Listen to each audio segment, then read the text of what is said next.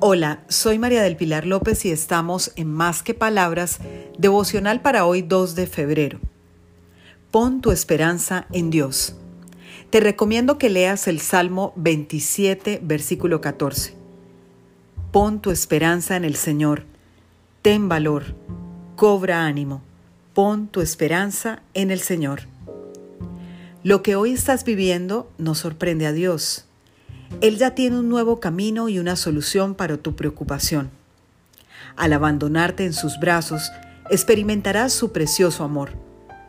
No desfallezcas en tus intentos por lograr tus metas, recuperar la salud o emprender nuevos caminos. Lo que anhelas ya está en los planes de Dios de acuerdo a su perfecta voluntad. No pretendas adelantarte usando tus fuerzas. Los planes que Él tiene son mejores que los tuyos. No dudes, Él hará.